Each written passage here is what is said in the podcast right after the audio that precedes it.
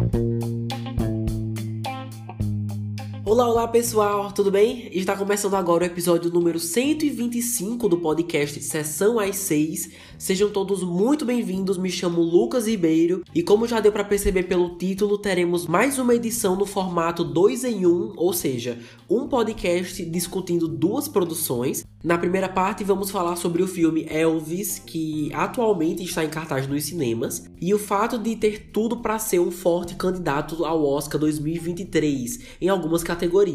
E logo em seguida, na segunda parte, finalmente vamos discutir a segunda temporada de The Flight Attendant, série do HBO Max que foi bastante reconhecida quando foi lançada para quem não sabe, já falamos sobre sua primeira temporada. Quem tiver interesse, o link do episódio estará na descrição, certo?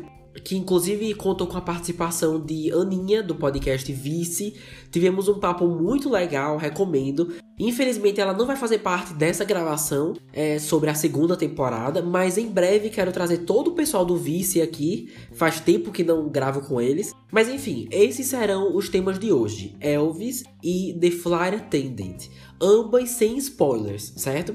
Sobre a história, eu quero, eu quero falar só sobre o que já foi revelado nos trailers, teasers, posters e, e no caso de, de Flight Attendant, é, haverão spoilers da primeira temporada, tá bom? Só da segunda, que é novidade, que eu não vou revelar nada essencial.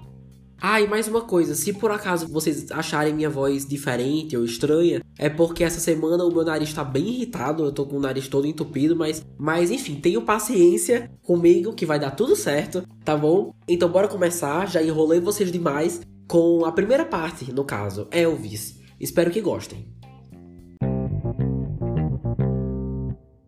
A sinopse é a seguinte: desde sua ascensão ao estrelato, o ícone do rock Elvis Presley mantém um relacionamento complicado com seu enigmático empresário Tom Parker por mais de 20 anos. É dirigido por Baz Luhrmann, vamos falar bastante dele hoje, e como já falei, já está disponível nos cinemas e em breve no catálogo do HBO Max. Olha, para começar, quero dizer que além do nome Elvis Presley, é, o seu visual e uma música aleatória aqui e ali, eu não sabia quase nada sobre ele e muito menos da sua vida pessoal.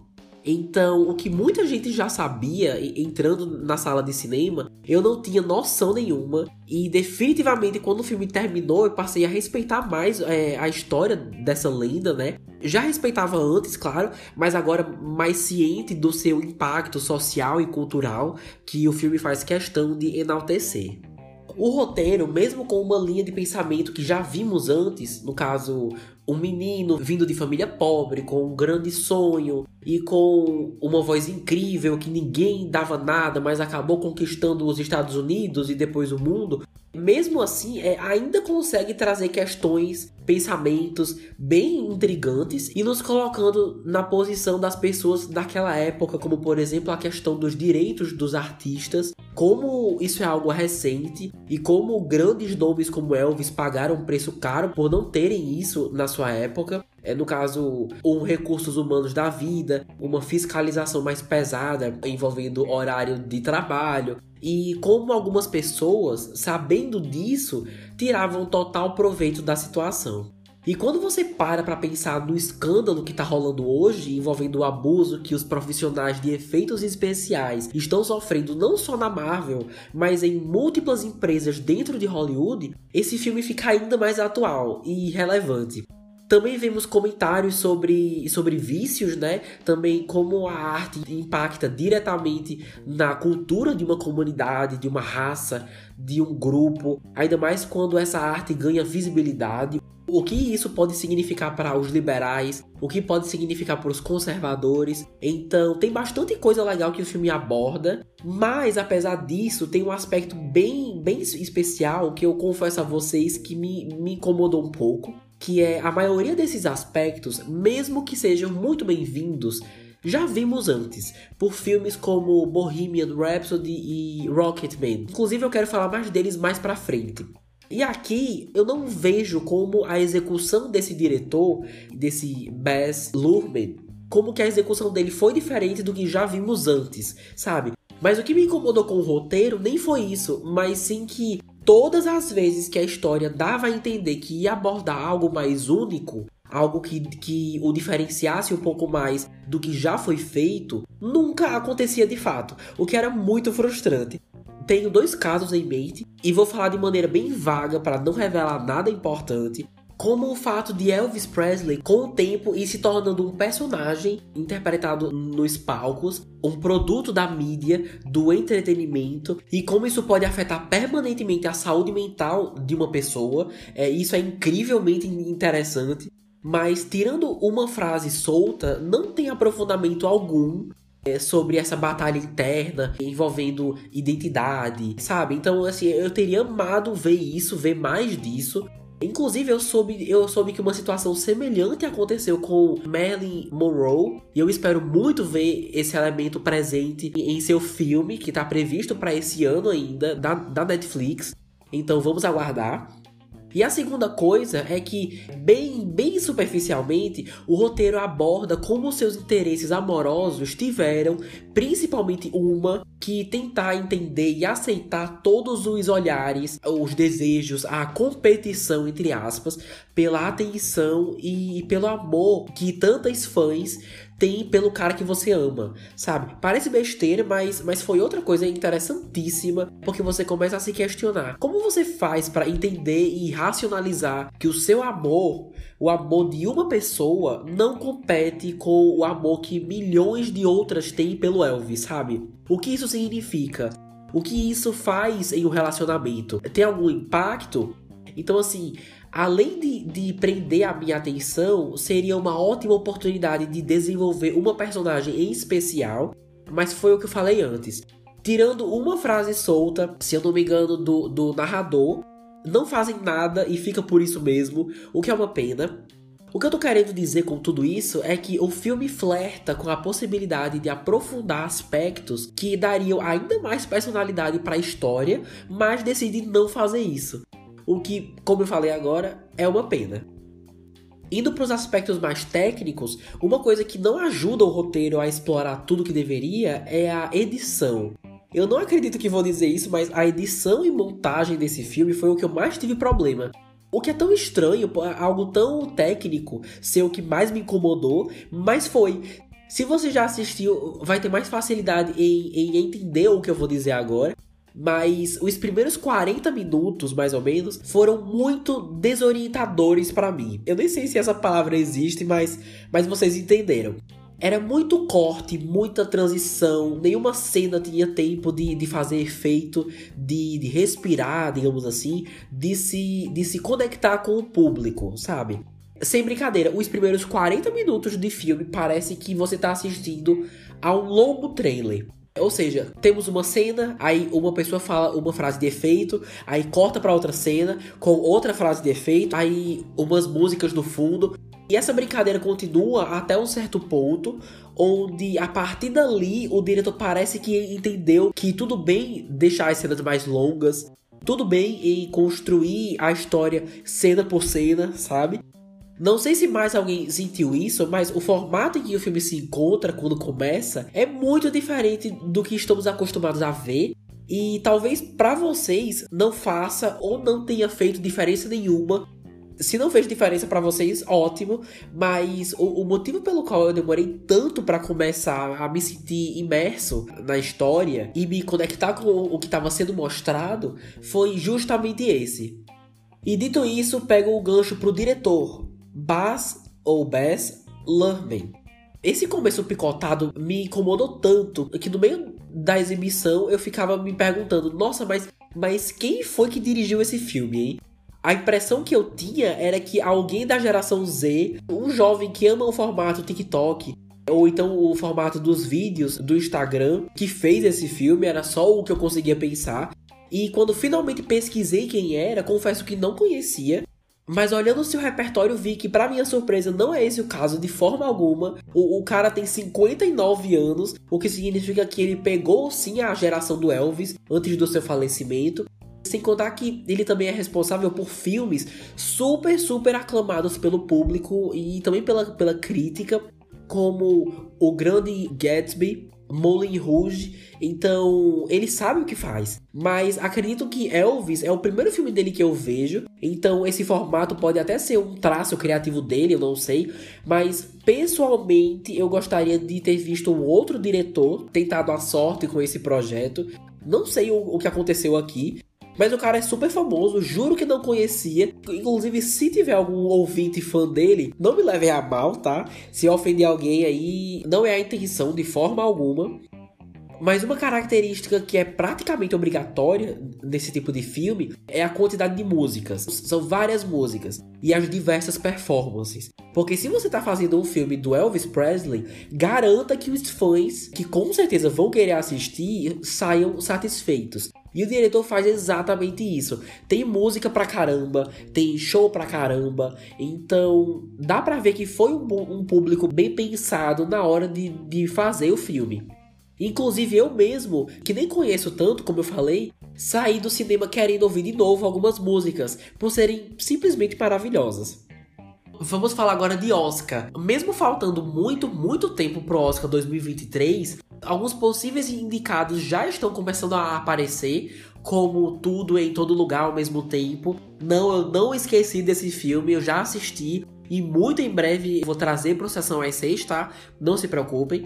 Mas outro exemplo também é Elvis. Há certas categorias que muito provavelmente vai marcar presença, Claro que depende da concorrência na hora, né? Muitos dos filmes que vão ser indicados ainda nem foram exibidos, mas vale a pena supor que em categorias como cabelo e maquiagem, figurino, design de produção e atuação são algumas que valem a pena arriscar. Figurino porque não só as roupas do Elvis são sensacionais, super chamativas, cheias de personalidade, mas todo mundo sabe que Hollywood não resiste a um figurino de época, né? Então tem isso. Cabelo e maquiagem também acho que ser um filme de época ajuda, mas como os vários penteados do Austin Butler e as próteses absurdas do, do Tom Hanks marcaram muita presença, eu acredito que isso vai sim ser levado em consideração. Outra coisa que Hollywood pira é quando um ator famoso se enche de prótese, de silicone, para dar vida a alguém, a uma figura fisicamente bem diferente do próprio ator. Então, isso deve ser outra coisa que a academia não vai conseguir resistir. Design de produção, porque todos os sets, os hotéis, as casas, os bairros, os clubes e principalmente os shows, as performances ajudam tanto a, a, contar a história com uma arquitetura tão convincente que se fosse indicado nessa categoria não ficaria surpreso. O jeito como o design de produção conversa com as cores que, que estão em cena, especialmente nas roupas coloridas do protagonista, é muito bem feito. O filme sabe usar a cor para atrair a atenção do público e faz isso muito bem. Agora a atuação, vamos entrando então para a categoria dos personagens. Austin Butler é ninguém mais, ninguém menos que Elvis Presley. Sua performance definitivamente é um dos pontos altos aqui, sem dúvida. Dá para ver que ele se dedicou bastante tempo para alterar a voz. A voz é muito parecida, mas o que me impressionou mesmo foram os passos de dança. É algo muito único, não chegar a ser uma coreografia, para mim, você vê que ele tá sentindo a música e, e, por causa disso é um momento íntimo do personagem, mesmo com uma multidão assistindo, é uma expressão muito autoral e você sente isso pela performance do cara, realmente chama a atenção. Os momentos mais sérios também, como a sua exaustão depois de terminar o show, ou então como não saber lidar com suas questões com as pessoas à sua volta. Tudo isso ele vende muito bem. E sabe uma característica do Elvis que eu só percebi nesse filme? Mesmo todos os caras o xingando de um monte de nomes por não se vestir como os outros, por gostar de se expressar pelo que usa, as cores, ainda mais nos anos 60, 70, sabendo que de alguma forma esse preconceito pode dificultar a sua fama, mas ainda assim não se importar com a opinião alheia e ele só querer ser quem era, né? saber que não é menos homem por causa disso, mostra que o cara tinha muita confiança. Confiança no seu trabalho, no, no, que queria apresentar para as pessoas e em querer mostrar quem ele era, sabe? E isso foi algo que eu nunca tinha parado para pensar sobre ele. é, até agora, né? E pensar que tudo isso veio de um cara que no começo da sua carreira fazia iCarly ou Zoe 101, umas séries do canal Nickelodeon que só quem vê esse filme não adivinha nunca que ele tava lá no meio. Mas eu cresci com, com as aparições do Austin Butler nesses programas e vê-lo evoluir ao ponto de ser o protagonista no filme, interpretando Elvis Presley, tendo como ator coadjuvante Tom Hanks, é incrível. É um progresso maravilhoso e vi que ele vai estar na continuação de Duna, né? Então, com certeza é um ator que a Warner vai fazer questão de, de deixá-lo por perto. Mas por falar em Tom Hanks, sua atuação tá boa, com seu sotaque louco de vilão da Disney que chama a atenção, mas sinceramente eu não consigo imaginá-lo sendo indicado também. Como eu falei, depende da concorrência, né? Mas acho difícil. A não ser que a academia queira indicá-lo pelo nome dele, sabe? O grande Tom Hanks interpretando uma pessoa tão marcante na vida do Elvis. Então, pelo contexto da situação, talvez. Mas agora, ser indicado pela performance mesmo, pelo impacto da performance, Austin Butler impressiona bem mais. Então, esse momento é dele. E agora, uma menção honrosa. Seguinte, vocês já devem saber que qualquer filme, qualquer série precisa de figurantes para dar uma naturalidade para as cenas, né? Seja ela no restaurante, numa praça, no, no tribunal, se só os atores principais estiverem ali contracenando em um cenário vazio, não vai passar credibilidade nenhuma. Então, ter figurantes no fundo, mesmo sem fazerem nada, faz parte do audiovisual. E isso é muito importante. E por que, que eu tô falando isso? Porque esse filme é um exemplo maravilhoso disso se todas as cenas do Austin Butler se apresentando como Elvis não tivessem mulheres jovens gritando histericamente, nenhuma dessas cenas ia funcionar. Nenhuma. Por isso, a menção honrosa de hoje vai ser para essas figurantes todas as moças que, que venderam absurdamente bem o impacto que Elvis teve ao ouvirem suas músicas, especialmente pela primeira vez, porque quando Elvis se apresenta pela primeira vez, e se você assistiu, sabe exatamente do que eu tô falando, a junção perfeita entre a atuação do protagonista com a reação das figurantes na plateia é o que vem de toda a sequência. Então, por isso, merece marcar presença aqui na seção dos personagens. Beleza, seguindo aqui então para os valores, os números. De acordo com os sites Box Office Mojo e Wikipedia, Elvis custou aproximadamente 85 milhões de dólares. Eu achei esse valor tão estranho, tão baixo. Eu acho que deve ser um valor muito maior do que isso, mas, mas enfim, pelo que diz na Wikipedia, é 85 milhões. E até o momento, Lembrando que ainda está em cartaz, arrecadou mundialmente mais de 240 milhões de dólares. É uma quantia boa, mas para os padrões de Hollywood, pela expectativa que todas as empresas tinham em volta disso, talvez fosse esperado ainda mais, sabe? Mas se o filme compensar com algumas indicações no próximo ano, nada disso vai importar tanto. Apelar para premiações faz com que um filme não dependa tanto de bilheteria para ser considerado um sucesso, sabe? Então ganhar prêmios também ajuda nisso. E de acordo com o site Streamings Brasil, o filme vai chegar no catálogo do HBO Max no dia 29 de agosto, ou seja, no final desse mês. Bom, todo mundo sabe que Elvis não é o primeiro filme desse gênero, né? Não o gênero documentário. Eu tô falando esse estilo mesmo de, de reconstituir os acontecimentos com atuações e tudo mais. No caso, um drama biográfico. Isso, um drama biográfico. Já tivemos muitos, muitos antes. Mas os que mais estão frescos na cabeça das pessoas hoje em dia são Bohemian Rhapsody, de, de 2018, retratando a história do Queen e do Freddie Mercury e Rocketman, lançado logo depois em 2019, sobre Elton John. Mas aonde Elvis se encaixa no meio disso? Será que ele tá prejudicado por chegar mais tarde? Será que é o melhor até agora? Inclusive, me falem a opinião de vocês lá no Instagram, a uma sessão às seis, porque na minha opinião é sim o menos interessante dos três. Não significa de forma alguma que seja ruim, longe disso. Como eu falei, se você é fã do Elvis, não perca esse filme. Vendo o cinema faz uma diferença, ainda mais se você já, já conhece as músicas. mas Bohemian foi uma obra muito impactante para mim, que ainda leva o primeiro lugar na minha listinha pessoal. Justamente por abrir tanto meus olhos para uma banda que eu nunca tinha dado o devido valor, sabe? E o filme passar os seus, os seus últimos 20 minutos sendo um longo show do Queen, sem cortes, foi genial. Sempre vou lembrar ter visto isso no cinema. Já Rocketman fica em segundo lugar porque não só também abriu meus olhos, ou meus ouvidos, melhor dizendo, para um estilo, para uma era que eu conhecia muito pouco, mas se destaca super pela criatividade visual. O diretor de Rocketman combina muito bem números musicais com a imaginação do protagonista, e eu amei isso. É um ótimo diferencial. Elvis fica em terceiro porque essa questão da, da, edição no começo me deixou desnorteado por um bom tempo. Não foi divertido, mas apesar disso, melhora com o tempo, te cativa com atuações excelentes, bons visuais, uma seleção de músicas nota 10 e fazendo o ótimo trabalho de enaltecer os altos e baixos de uma, de uma lenda que, apesar do seu nome ser famoso até hoje, muita gente não sabe quem ele foi e, e quais foram su suas contribuições para o mundo hoje. Então, levando isso em consideração, é um filme que chegou na hora certa.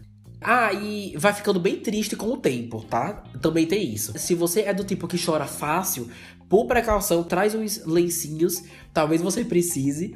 Mas no final das contas, valeu o ingresso. Quando você fica até o final, ele consegue divertir. E como disse antes, tem tudo para render ótimos frutos próximo ano com as indicações do Oscar 2023. Então era basicamente isso que eu tinha para trazer sobre essa obra. Foi um filme bem interessante de analisar, pelo menos eu achei. E me diz o que vocês acharam no Instagram ou no e-mail podcast sessão6 porque agora encerramos a parte 1 sobre Elvis e dou início à parte 2 também sem spoilers, da segunda temporada de The Flight Attendant. Aos que vão parar por aqui, obrigado por terem escutado. Fiquem à vontade para conferir mais episódios, temos um monte. E aos que vão ficar, seguimos com a sinopse.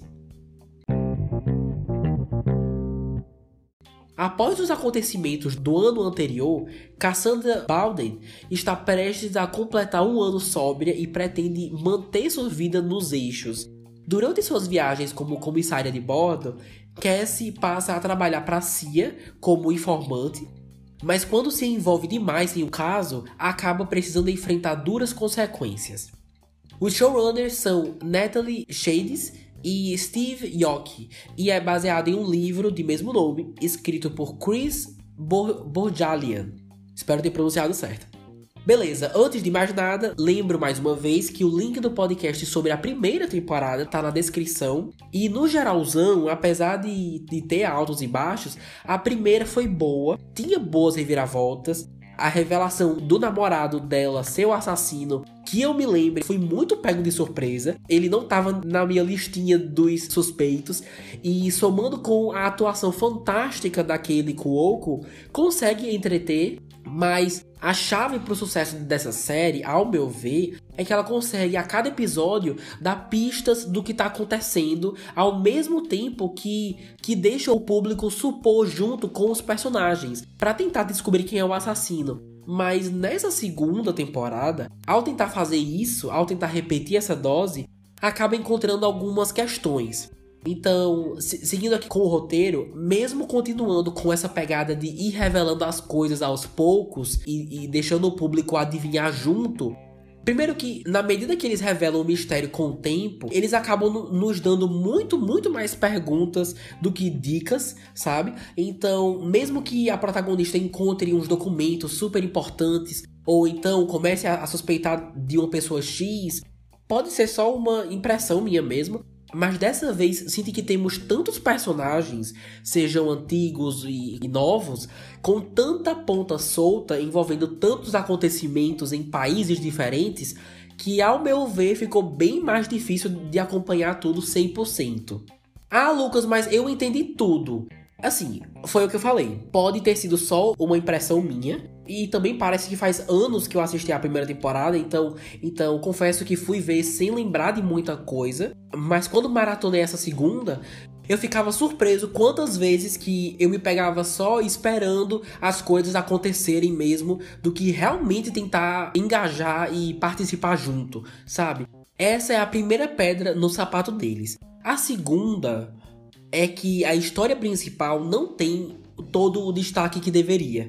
Os novos assassinatos e a pessoa misteriosa que está se passando pela protagonista é o foco, sim, na maior parte, mas várias vezes precisa dividir a atenção com outro arco que é menos interessante e, sinceramente, se não existisse, não ia fazer tanta diferença na minha vida. Tô falando do arco da personagem Megan, que tá sendo caçada pela CIA por ter vazado informações confidenciais para a inteligência norte-coreana, né?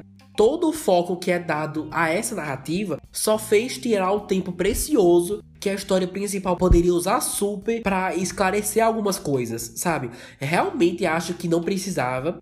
E outra coisa frustrante também é que, assim, se você escuta o podcast faz um tempo, deve saber que eu tenho mestrado e doutorado em Scooby-Doo, né? Eu amo Scooby-Doo. Isso quer dizer que eu sempre acertava quem era a pessoa, é, o monstro por trás? Não, muito pelo contrário. Mas Scooby-Doo sempre me deixou esperto nesse gênero e me incentivar a duvidar de todo mundo. E a melhor coisa que um filme ou uma série de assassinato pode fazer é te deixar chocado com o final. Com a tão esperada revelação da identidade do responsável pelas desgraças que a gente vê. E, gente, óbvio que eu não vou entrar em, em detalhes, mas nessa temporada eu suspeitei de, de umas três pessoas, é, três, e assim, vamos só dizer que quando eu terminei de ver, meus palpites estavam certos. Literalmente. Então, não tô dizendo que eu adivinhei tudo, tudo que ia acontecer, claro. Mas na maior parte, no que devia justamente ser o grande clímax da história, o auge, foi previsível. E eu tenho certeza absoluta que eu não sou exceção. Com certeza, quem assistiu deve ter suspeitado das mesmas pessoas, ou de pelo menos uma, vai. E, da última vez, na última temporada, foi tão massa ser, ser pego de surpresa por um roteiro esperto que aqui eu acabei esperando mesmo e não foi o caso.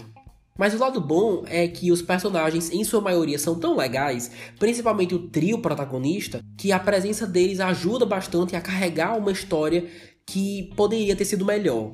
Então, dito isso, seguimos com os personagens. Na verdade, eu destaco uma em especial, a comissária de bordo e agente da CIA, Cassie Bowden, é interpretada por Kaylee Cuoco, atriz maravilhosa que retorna para essa nova jornada da personagem e além de atuar também é produtora executiva, tá? continua muito boa no papel. O auge dela é quando tenta conciliar esse lado detetive que precisa resolver urgentemente um mistério com uma mulher alcoólatra que precisa se manter sóbria a todo custo pela sua saúde mental focar tanto nesse seu lado das reuniões, na sobriedade, foi uma ótima escolha, um excelente jeito do roteiro desenvolver a protagonista, ao mesmo tempo que traz uma visibilidade para uma doença que afeta milhões de, de adultos no mundo todo e feita de maneira bem responsável, ainda mais, então nota 10. Chega um ponto que fica meio casos de família? Sim, mas faz parte do arco da personagem reatar relações inacabadas, então pela lógica faz sentido. E do início ao fim, a espontaneidade da atriz, o jeito como ela se expressa, o rosto, a linguagem corporal como um todo, muito, muito bom. Gosto dela desde a, a primeira vez que vi, The Big Bang Theory, e fico feliz em saber que ela está conseguindo se manter nessa indústria super puxada e competitiva que é Hollywood. Olha, assim como na temporada anterior, essa também possui oito episódios, variando entre 37 e 49 minutos cada uma. Precisava desse tempo todo? Não. Ou então eles poderiam ter feito aquilo que eu falei antes, de diminuir consideravelmente o arco da personagem Megan e focar só no arco principal com a personagem principal. Bom, no geral, a segunda temporada de The Flight Attendant, com todo respeito, não tinha tanta necessidade de acontecer, Se fosse apenas uma minissérie, como eles tinham em mente no início, talvez fosse a melhor escolha, mas aqui, apesar de questionamentos excessivos, sem muita necessidade, e de focar bastante em um plot secundário também, sem necessidade, se equilibra com um elenco bem, bem competente, uma atriz principal ainda mais competente e interessante, e um mistério que, mesmo com seus problemas, te faz sim querer ir até o final e saber o que está acontecendo. Ah, uma dica: quem for maratonar a primeira temporada junto com essa segunda, tem tudo para sair ganhando, porque eu não fiz isso e, como consequência, me sentia perdido em certos casos por não lembrar de todo mundo, quem era agente da CIA, quem não era, quem perdeu o emprego, ou até então os nomes das pessoas mesmo. Então, quem for ver tudo, tudo de uma vez, deve se divertir ainda mais, em teoria, né? Fazer uma grande maratona. Mas assim, eu tô só supondo. Não ouvi nada ainda sobre uma terceira temporada. Então, aos fãs dessa série, vamos ficar de olho. Mas, galera, no geral, era isso que eu tinha para dizer sobre a série. E assim eu encerro a segunda parte e também o podcast dessa semana. E eu quero saber, gostaram da série? Ficaram satisfeitos com o final? Assistiriam mais uma temporada? Me conta no Instagram, arroba 6 ou no e-mail podcast sessãoas6.gmail.com vou ficando por aqui. Espero muito que tenham gostado. Divulguem e compartilhem essa edição que deu um certo trabalho. Ia me ajudar demais. E é isso. Um grande beijo. Adoro vocês. Fiquem bem e até a próxima. Tchau.